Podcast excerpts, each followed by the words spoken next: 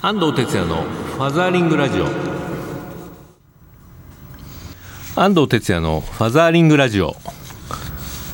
皆さんこんにちは。この番組は父親支援の NPO 法人ファザーリングジャパン代表の安藤哲也がパパにとっての耳寄りな情報をグッドミュージックに乗せてお届けする番組です。はいというわけでね今週も始まりましたファザーリングラジオですがえー、9月もねそろそろ終わりということで早いですね、えー、運動会とかね今週とか来週多いんじゃないかなと思いますけれども、えー、うちの子たちは春に全部終わってますがね、え秋の運動会のシーズンかなと思います。お父さんたちねあの子供の前であのねかっこいいとこ見せようと思って張り切ってですねアキレス腱とか切らないように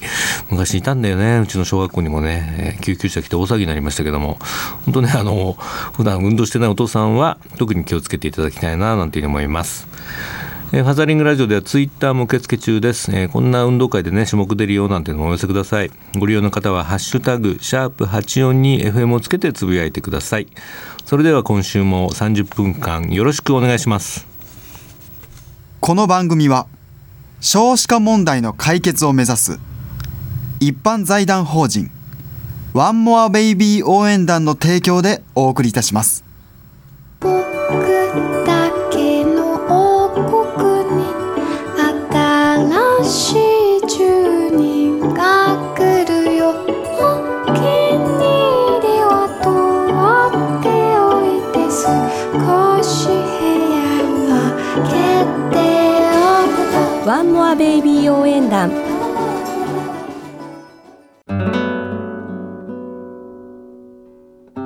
ファザリングラジオ FM 西東京からお届けしていますここからはインフォメーションのコーナーです、えー、子育てに関するニュースなどパパやママたちに知ってほしい最新情報をお届けしています、えー、今日はあの文京区で子どものスペースさきちゃんちを、えー、作られました運営代表の八木翔子さんにお電話がつながっています八木さんこんにちはこんにちは。よろしくお願いします。はい、よろしくお願いいたします。はい、えー、文京区の小石川にできたこのさきちゃんちというねスペースですけれども、えー、これはどんなところなんですか？はい、えっ、ー、とここはお友達の家に行く感覚で行ける場所ということで、はい、町の人が、まあ、子どもたちが町の人に見守られながら、うん、遊び、学び、くつろぐ場を目指している、まあ、町の LDK というふうに私たちは考えてい考えています。あ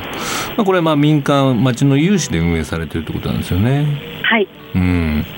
まあ、あのまあ、文京区にもどこにもこう児童館という、ね、公的な施設ありますけれども、まあ、そういったところのとこと違うのはやはりこの町の大人たちもそこに来るということですね。あ、そうですね。はい。どんなプログラムがあるんですか？プログラムとしましては、はい、まあ、あの未就主に未就学園児の、うん、まあ、0、1、2歳児をあの連れた親子親子向けにサロンというのをやっておりまして、うん、はい、えっとまあ、その中でアロマやセルフ整体などの講座を同時に開いていたり、うん、まあ、火曜日は小学生向けのプログラムを夕方放課後にやっていたり、うん、また水曜日は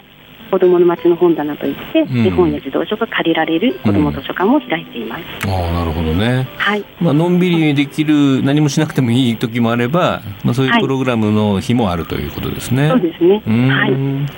い。小学生向けは何かあのどういうどういう人が教えてるんですか？そうですね。小学生向けでは、うん、まあ、近くの留学生の方に来ていただいて、一緒に、まあ、英語を通じてあの、遊んでいたりとか、これからはあの映像ワークショップを取り入れて、はい、まあ、みんなでこういろいろなものを作ってたりとか、はい、まあ、そういったことをあの計画はしております。なるほど。ねまあ、文京区あの留学生多いですからね、はい、そういう人たちにとっても交流の場になるってことですね。そうですね。うん。9月から本格オープンということだったんですけど、まあ、1か月近くたり経ちましたけども、その利用者の反響とかどうです、そうですねあの、まあ、そこではあの時間がゆったりとしておりますので、はい、あのまあ、あの子どもたち同士も遊んでいますし、うん、大人も、まあ、その子どもたちが遊んでいる中でゆったりと交流をしたり、うん、あのお茶を飲むこともできますし、まあ、お昼ご飯などを持ち込んでみんなであのご飯を食べたりとかいうこともできますのでお弁当持ち込み OK なんですね。あそうですね。それいいですね。はい、うん。じゃあ、まあ、子育て中の、ね、お母さんたちも、ね、来たりとかして、はい、そこでまあママ友ができたりするわけですね。そうですね。またなんかそういった子どものためにとか親子のために何か活動したいなっていう方も、うん、問い合わせをいただきまして、うん、ここであのこういうことをやってみたいなっていう話に、うん、花が咲いたりして実際にあのやっていただく話にあったり、結びついたりしております。ああそうか。どんどんどんどんこう輪が広がってねまあ子供、はい、子供にとってもそれはいいことですよね。はい。うん。もともと八木さんもそういうモチベーションでこれ始められたんですか？そうですね。あのー、まあみんなあの町で地域で何かをやりたいという方たちが、うん、あのたくさんいらっしゃるのに、うん、まあ、なかなかこう場所がないとか、うん、あの仲間がいないということでこうあの実行を移すのが難しかったのが、はい、まあ、今回、こういう場所をオーナーさんに提供していただくことができたおかげで、まあ、本当にあの実現できていくっていう、その,、まあ、あのに関われるっていうことが、私にとってはすごくあのやりがいがあるなと思っております。そうですかねそういうあの志なるオーナーさんがいてよかったですよね。はいはいまあ、あのこういったね子どもたちのために何かしたいとかこうスペース作りたいっていう方、まあ、いろんな自治体でなんか今増えてるみたいですね。これねはいまあ、ぜひさん、ね、このさきちゃんちゅう何かいいロールモデルになればいいなと思いますね。そうですね。はい。はい、あちこちでそれが広がって、あの、その LDK が増えるといいなと思っております。うん、なるほど。はい。あの、僕もあの、絵本の読み活とかやってるもんで、ええ、はい、よかったらちょっと、ね、時々訪れて、はい、子供たちと遊んでみたいなと思いますけれども。はい。はい。えっと、これ利用料金とかどうなってるんですか？そうですね。あの基本的には、うん、あの子供無料で、うん、で大人の方はもしよろしければ会場費として100円程度ご寄付を、あのいただければと思っています。そうですはい。またあの講座によってはあの一費程度あの、うん、いただく場合もありますけれども、なるべく皆さんが使いやすいようにというふうに考えております。なるほど。えーと、開館時間は月曜から土曜日の9時半から18時が基本ということですね。そうですね、はい、はい、あとは自転車の置き場がないのでなるべく公共交通機関を利用してほしいということで、はい、はい、まあ、この辺注意してね伺いたいと思います。すね、はい、はい、えー、今日は文京区小石川にできたさきちゃんちの、えー、運営代表八木翔子さんにお話を伺いました。八木さんどうもありがとうございました。どうもありがとうございました。はい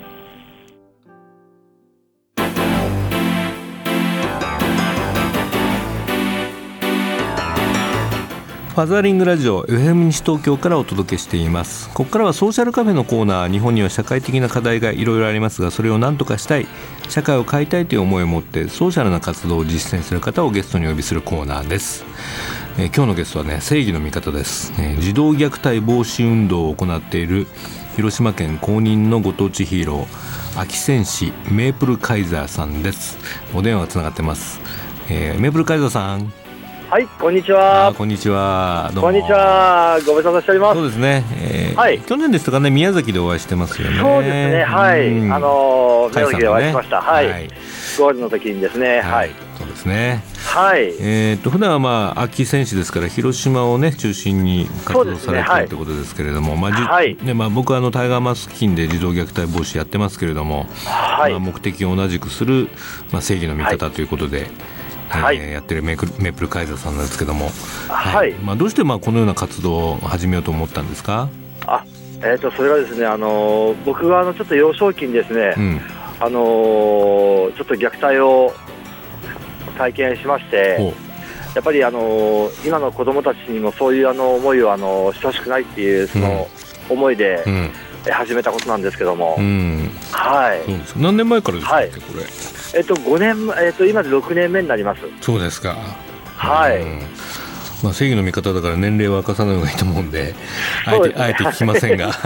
ありがとうございます。ね、はい。はい、あのもうホームページとかね、フェイスブックでもバンバン情報出してますけれども、はい、ね、ありがとうございます。毎週のようにやってらっしゃいますよね。そうですね、うん、あのまあ、いろんなところでこう児童虐待防止の啓発活動を、はい。はい、やらせていただきながら、うん、あのヒーローの活動もさせてもらってます。そうですか。はい。はい、どうですか、あの活動されていてね、あの、はい、感じるそのまあ市民のこう意識の高まりとかどうでしょうかね？そうですね、うん、あのまあちょっと高まってるのかどうかはわからないですけど、はい、やっぱりこうその児童のその虐待っていうことに関して、うん、結構皆さん関心がまあ、薄いわけではないんですけども、あの全くこうこう、まあ、認知されてないというか、あのもう分からない部分だっていうことがすごいよくこう感じますね。うん、そうですか。はい。あの例えばこう広島でもまあそういうあのー、児童虐待の通報がやっぱり多いんですけど、はい、あのそれをですねやっぱりあのこう分かってない方っていうのがやっぱり多いんですよ。うん、はい。そうなんです、うん、まあね、広島も年間に2500件以上の通報件数、ね、あの去年がですね、うん、3015件あったんですよ。3000件突破しちゃったんだ。はい、そうなんです。でまあ、まあ、皆さんのこう関心があるからなのか、それとも本当にそういう通報が多いのか、ちょっと定かでないんですけども、はいはい、やっぱり多いっていうのは、やっぱりちょっとよくないなとは思いますね。はい。これあのいつも啓発活動ではあの何か劇,、はい、劇みたいなことやってるわけでしたっけ？えっとですね、啓発活動ではあの、うん、広島にあの本通りというあの、うん、中心街があるんですけども、ね、はい、はい、そこであのまあ啓発物を配らせていただいて、はい、あのちょっとこう関心を持っていただこうと、うんうん、はい、毎月1回必ずやらせていただいてます。そうですか、まあ、その他にい。ろんなイベントでステージみたいなことがあるわけですね。そうですね、はい、あのヒーローショーの傍らでいらしてもらったりとか、あと、まああのまあ、講演活動で、はい、あのお話を聞いていただいたりとか、なるほど。っていうのが、はい。うん。まあ、ホームページの方にもねムービーとか載ってますからね。あ、はい、ぜひどんな感じかは見ていただきたいなと思うんです、ね、そうですね、はい、はい、ありがとうございます。はい、えっ、とまあ今後もこの活動ねずっとやられていかれると思い。ますけども、はい。うん。はい、なんかこうイベントとか、えー、ビジョンとかその辺はどうですか？何かありますか？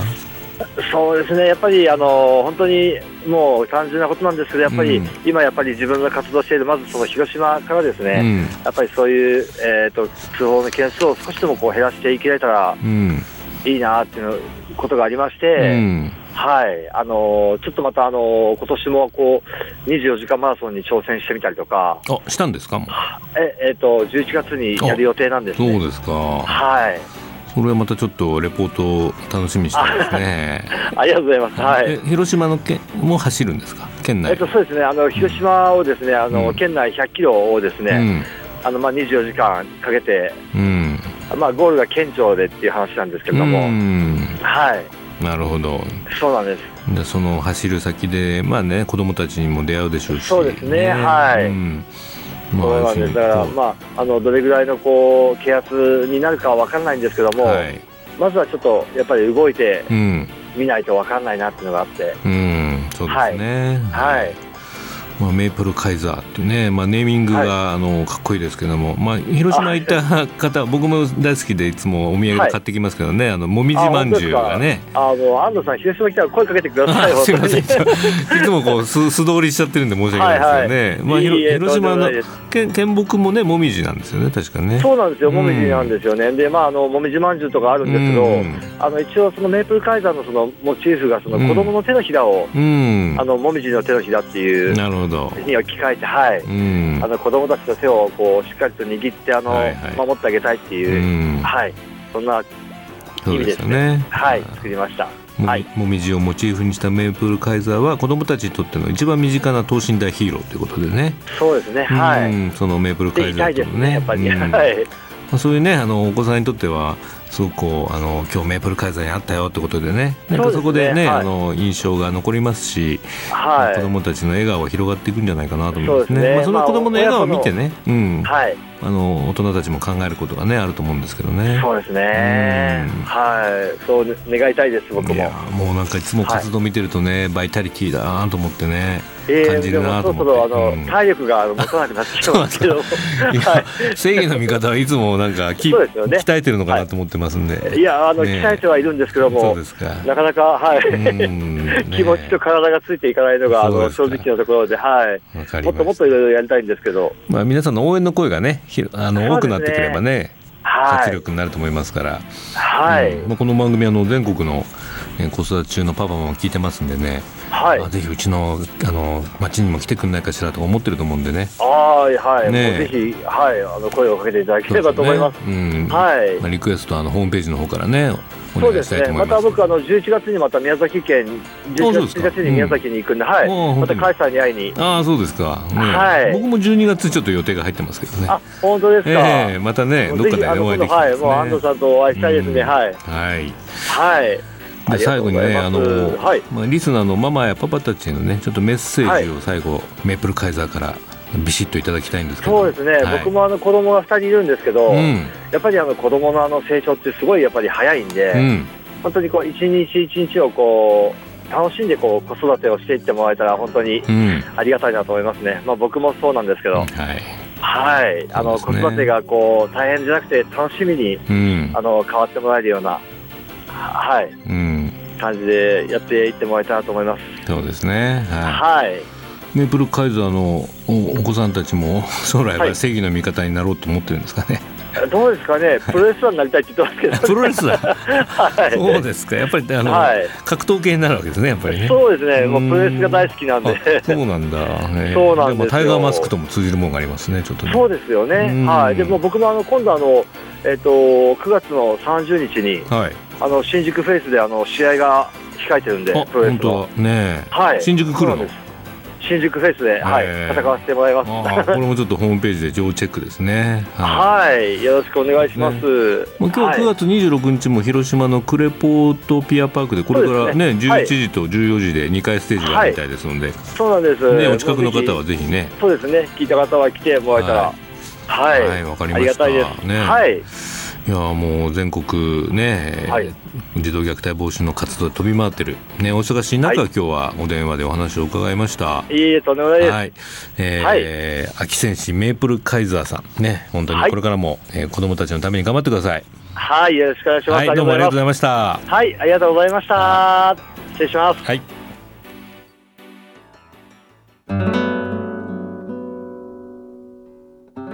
絵本コーナーパパ読んでです。このコーナーで週末パパが子供と読みたいおすすめの絵本を一冊ご紹介しています。今週はこちらの絵本ですね。夜間のおかんと布団のおとんという絵本ですね。ちょっと読んでみましょ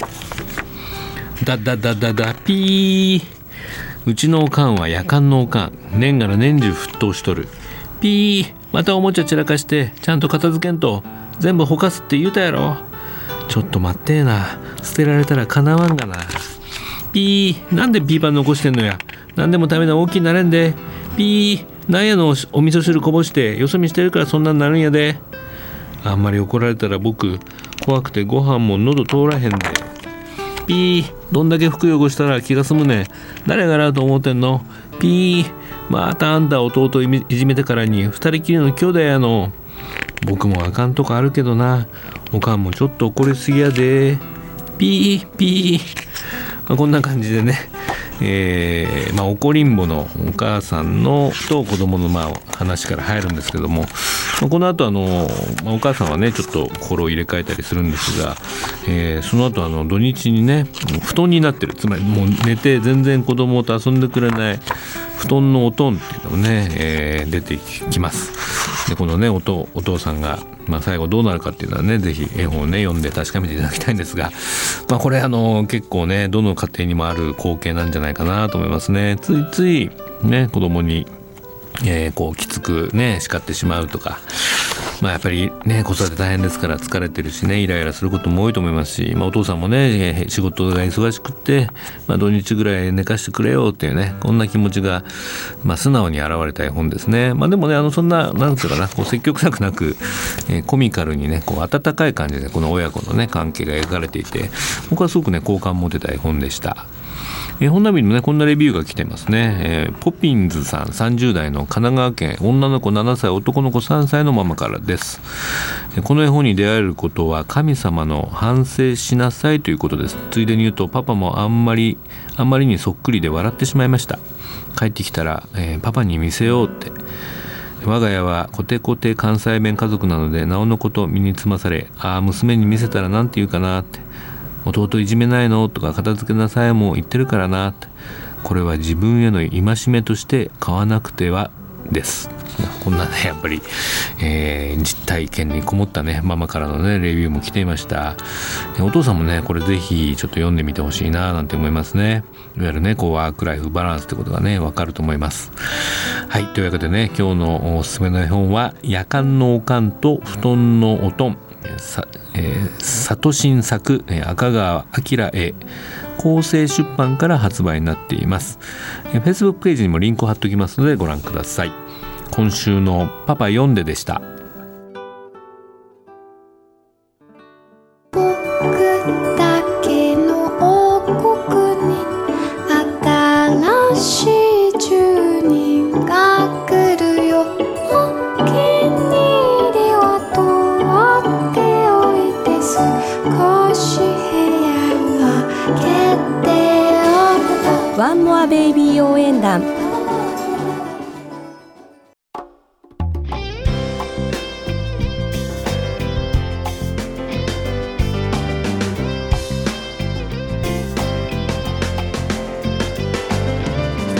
ファザリングラジオそろそろお別れの時間になりました、えー、シンポジウムのご案内ですね。10月1日、